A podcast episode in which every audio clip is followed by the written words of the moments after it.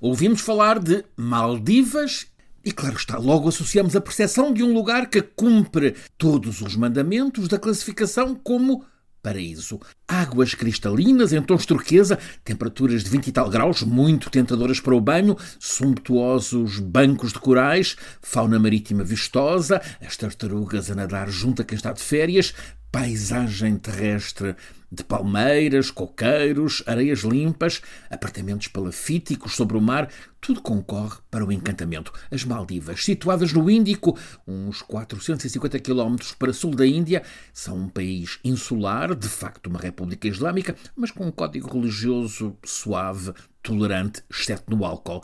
Um país formado por 1196 ilhas, das quais apenas umas 200 habitadas, vivem lá em permanência umas 600 mil pessoas, sustentadas, sobretudo, pelo turismo e pela pesca.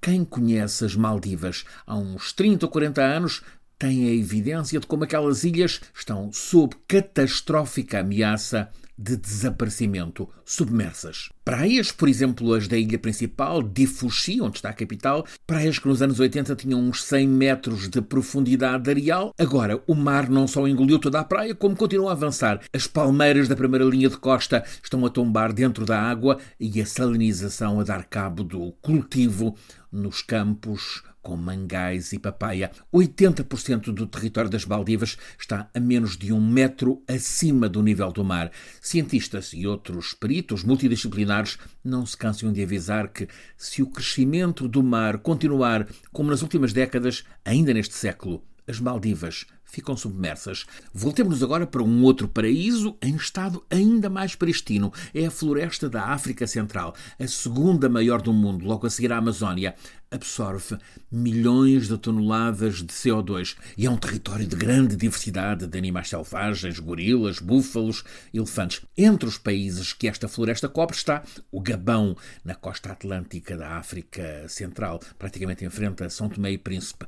O Gabão tem três vezes o tamanho de Portugal e 90% do território do Gabão é floresta, floresta pura. O Gabão é um santuário para muitas espécies ameaçadas. Tem ali a água, os tais minerais, as ervas, o alimento de que precisam. Há muitos turistas a visitar este templo mundial da biodiversidade. O governo do Gabão faz o que pode para proteger a floresta e a vida selvagem, mas a engrenagem do tráfico de madeiras, muitas delas preciosas porque raras, não para de abrir clareiras na floresta. O Gabão precisa de ajuda para resistir aos negócios da desflorestação. Viremos-nos agora para a Europa, Canal da Mancha. Há um exemplo, um lugar de peregrinação, lá no topo de um penhasco mar adentro, uma das abadias mais conhecidas pelo mundo, o Mont Saint-Michel. Está medido que desde o desembarque aliado em junho de 44, as águas já progrediram mais de 300 metros nessa baía de Saint-Michel. E continuemos por esse território, continuemos pela costa norte de França. Estão identificadas 19 mil casas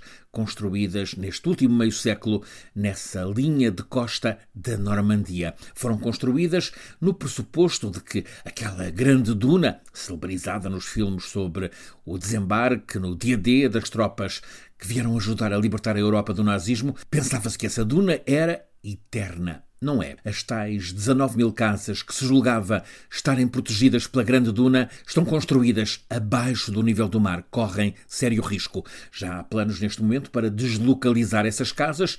Em alguns casos, a tarefa é urgente e já está mesmo decidido que algumas vão recuar umas centenas de metros. O Estado francês já está a orçamentar verbas para essa operação, também suportada por fundos europeus.